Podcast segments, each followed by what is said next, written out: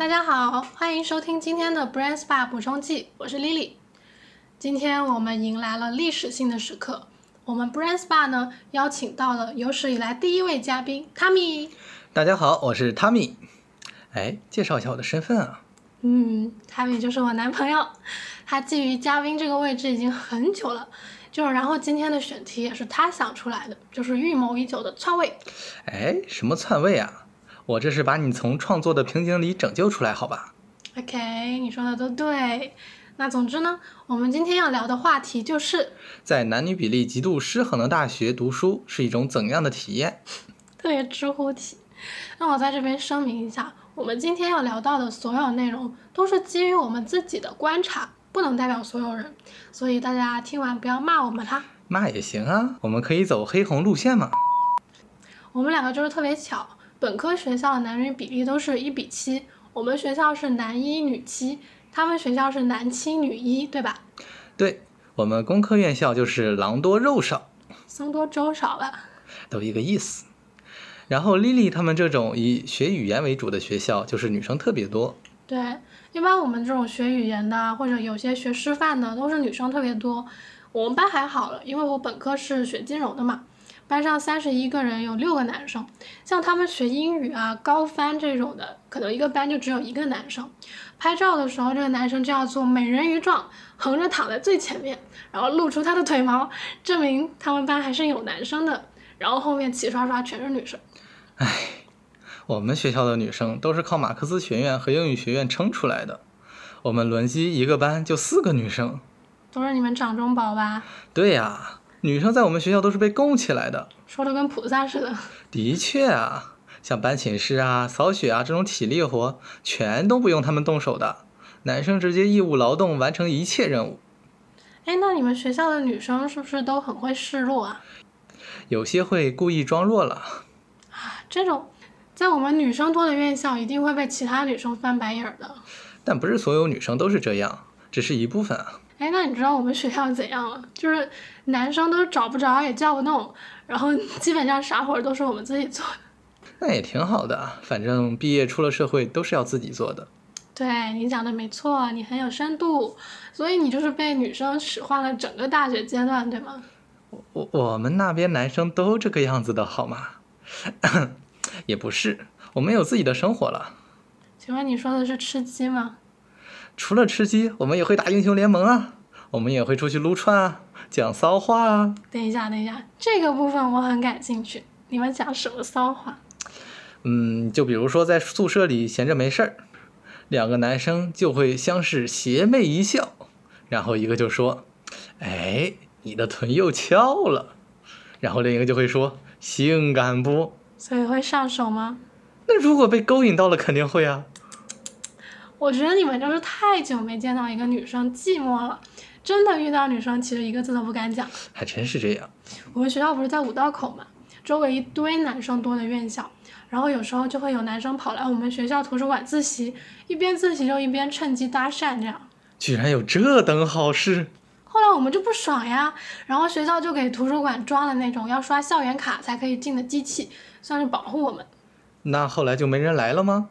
有啦，就是图书馆进不了，他们就会在食堂啊、田径场啊，然后健身房这种地方，因为反正学校大门还是不用刷卡进的了。有人搭讪你吗？有啊。还真有啊。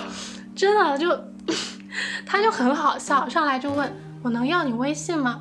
当时我还以为他要做毕设啊，找人帮填问卷这样的，因为那个时候刚好就是毕业论文的时间嘛。然后我还给他找台阶下，问他是不是需要帮忙填写调查问卷啊？结果他说不是，他就是想要我微信。然后我就笔直的走开了。哎，对，我们学校也有好多男生说要去外校找女朋友，但其实都是口嗨，真正行动的时候也没几个。不过我们确实之前计划过去女生多的学校看他们跳啦啦操。啊？为啥？这就要说起我们学校一个很骚的操作了。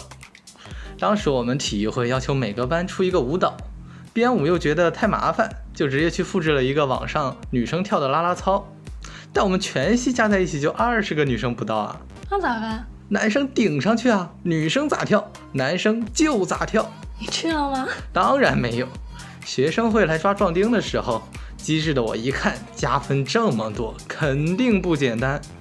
果然，那啦啦操跳的简直就是公开处刑，一群大老爷们在全校面前搔首弄姿，还要拿着闪亮的啦啦球撅屁股、高抬腿，那画面。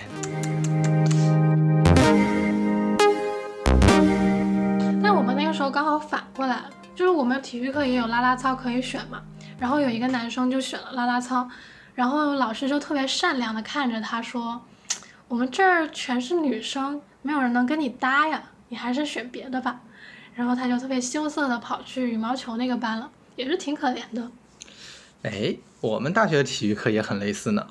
记得我大一上武术课的时候，老师点完名字，发现没有一个女生，然后长舒一口气说：“天下太平。”啥意思啊？可能要是有女生在课里。估计就会像江湖一样，引起一阵男生争夺的血雨腥风吧。那你们还会争夺哎？但我们女生多的院校，男生也并没有很抢手。可能他们以为自己很抢手了，每天都得意到飞起。但其实我们并不喜欢，就是并不想抢他们。可能很多人以为就是要有男生我们才会化妆。No No No，我们化妆其实是给自己看，或者给其他女生看的。平时上课我们也不怎么化妆。但是如果跟姐妹出去玩的话，就一定要漂漂亮亮。在印象中，我反正很少记得我们学校的女生化妆，可能是工科女生挺忙的，嗯，但更有可能是我当时看不出来画没画哈。也有可能是人家画那种心机素颜妆，你们这种直男看不出来。素颜妆就是画了和没画一样的呗？就会更好看，但是直男会以为没有画，就觉得是天然美的那种。你就想象新垣结衣那种吧，懂了吧？嗯，新垣结衣化妆吗？当然化呀，气死我了！不是只有烈焰红唇才叫化妆，好吧？就我们学校那种吧，可能就是女生多，然后大家都比较介意撞款这个事情，所以我们女生都是风格千变万化的，就有的比较飒，有的比较软妹，然后有的比较清新，然后有的走知性风格这种的。但是男生好像就只追求西装、皮鞋、发胶三件套。而且一定要有一些胡茬，一句话总结他们的风格就是老气横秋。对，男人就是要成熟。那怎么没见你穿西装啊？其实我们不在意这些外在的东西啦。我们工科男的信仰就是实用至上，颜值神马的往后稍稍。让我先来做个受力分析。打住，打住。啊，正经点说啊，其实我觉得嘛，我们说的成熟，更在意的是男人的责任感吧。就是在完成我们任务的同时，时刻记着要为我们的一言一行负责。哎，其实现在女生也是很在意自己在责任感这方面的表现的。如果一个女生什么都不肯承担，然后还在那撒娇什么的，其他女生也会很反感了。哎，那你觉得如果一个男生不肯承担责任，你们就会把他踢出男生行列吗？嗯，倒也不会，但是我们可能会重新审视他。OK，懂。听这期节目的男生们听到了吗？不是女生们要你们怎么样哦，我们可以做很多事情的，但是该承担责任的时候你们不站出来，其他男生会看不起你们哦。哎，干嘛威胁我们可爱的听众啊？我是善意的提醒，好吧？就有的小朋友在同性很多的环境里，也不知道为什么自己人缘突然变差啊，不知道为什么交不到朋友啊。我们在这儿是跟大家讲实话了。哎，对，说到交朋友，我觉得男生和女生交朋友的逻辑不一样的。你觉得吗？深深的觉得，男生好像就是没有什么标准，打打球、打打游戏就称兄道弟了，连衣服都可以一起穿的那种。嗯，好像有什么矛盾的话，一转眼也就好了。对我们不会有很多限制，交朋友比较随性，基本上有一些共同爱好就可以做朋友了，很多细节都可以忽略不计的。嗯，看出来了，我们女生之间就会有一种命运共同体的感觉。比如说互相借卫生巾啊，然后坚决不跟对方的前男友靠近啊之类的。哦，对，是不是很多人觉得女生群体里面很容易产生小团体，搞得跟《甄嬛传》一样？别说，我还挺爱看《甄嬛传》的。我在这边澄清一下，并不是女生会特意去搞那种什么排挤啊之类的，而是呢，女生本来就比较心思细腻，然后对关系的远关系的远近这种事情也比较敏感。所以对不同的朋友会有比较明显的区分，感觉要被骂了。剪掉，剪掉。Anyway，你就设定一个场景，一个女生要走夜路回家，那一个人走其实是很危险的。我们学校的男生又不那么有绅士风度，去说哎我送你回家什么的，有时候根本没有男生。这要在我们大学，能有一个加强连的男生要送你们。Anyway，很多时候我们都会尽量找一个比较顺路的女生一起走，那这个人呢，理所当然也会成为我们的朋友啦。嗯，但很有可能他跟我们就刚好不是那么有化学反应，就不是那么聊得来，所以会有一种在外人看来我们是一起走，但是好像关系又不是那么亲密的感觉，哦，就是所谓的塑料姐妹花。对我一直挺好奇的，为什么女生们好像一起喝个奶茶，说几句话，拍拍照，就变成姐妹了呢？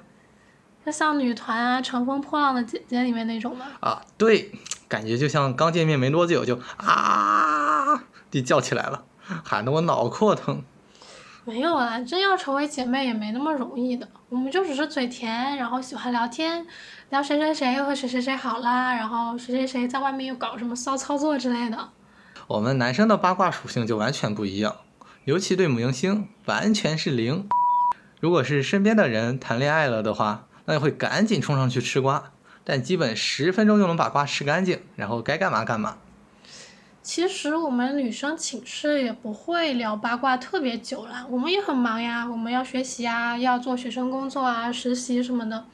但如果有姐妹心情不好，我们可能就会一起挤在她的床边听她说呀，安慰她呀这样的。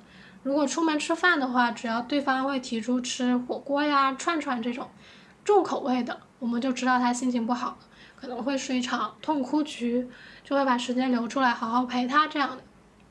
男生比较好面子嘛，绝不会在大众面前表露出自己脆弱的一面，只有特别亲的朋友才会敞开去聊，尤其喝酒之后。你敢想象几个大老爷们在餐桌上抱在一起哭吗？嗯，有那味儿了，就可能北方男生这样吧，可能我们南方男生就可能奶茶、炸鸡，河边走一走。当然有可能他们会刻意不在女生面前喝了，可能人家就是不想和你喝。也有可能。就反正基本上我是留学出国留学以后才喝一点，而且感觉对男生的了解也是到了男女比例比较均衡的地方才会多一点。大学的时候会聊天比较多的也是高中时代或者外面认识的一些男生。是啊，认识你之前我都不知道女生原来是这样的，哪样？就是还会跟我一起上散打课。哦，这倒是。但你知道以前我们插花课的老师是一位中年男子，所以从那以后我都会不觉得什么事情就一定属于哪种性别的人去做了。对，感觉现在的社会都会去鼓励每个人追求自己喜欢的东西，而且不要去在意它是不是一件很娘或者很 man 的事情。对，哎，那如果你换去一个比较男女比例比较均衡，但是专业啊、师资配备啊都跟你原来学校一样的学校去读书，你愿意吗？当然愿意啊，这必须去。是想再回去体验校园恋爱吗？不是，绝对不是。我是学生，要学习，去大学就是想学习一下怎么和女生说话，免得整天惹你生气，是吧？OK，好像我觉得在女生多的地方也没什么不好。我们学校就很少有那种男生的汗臭味。嗯，你不应该也意思一下，说你要怎么学习和男生相处吗？哦，好像也是啦。跟男生相处就会比较简单一点，感觉不需要想特别多什么照顾人家情绪之类的事儿。嗯，如果可以的话，我也会选择去男女比例比较均衡的地方念书啦。但是大学其实也还好，因为学校里面就算男女比例不是那么均衡，你也可以去外面搜索嘛。像北京会有学院路共同体啊，各种各样的兴趣组织啊。我看很多人都会在狼人杀的局里面啊，或者话话剧群啊、看展的组织啊那边找到男女朋友的。不，我们工科男沉迷代码，怎么会有时间出去看妹子？嗯，所以你当时活该单身了。其实工科男也没那么木头了，主要是我们学校周围还是工科院校，要去师范啊、艺术学校看妹子太远了。但当时我们社团里还成了好几对啊。嗯，总之我们的意思就是，大学的性别比例不均衡，确实会带来一些可能哭笑不得的事情啊。但长久看来，其实影响没有那么大。女生多的院校没有那么多勾心斗角，男生多的学校也不完全是大男子主义的直男，对吧？对，想脱单也是可以脱单的。ok 那这期节目到这里就差不多啦。谢谢我们今天的嘉宾分享。喜欢我们的节目请点赞评论转发关注。拜拜。拜拜。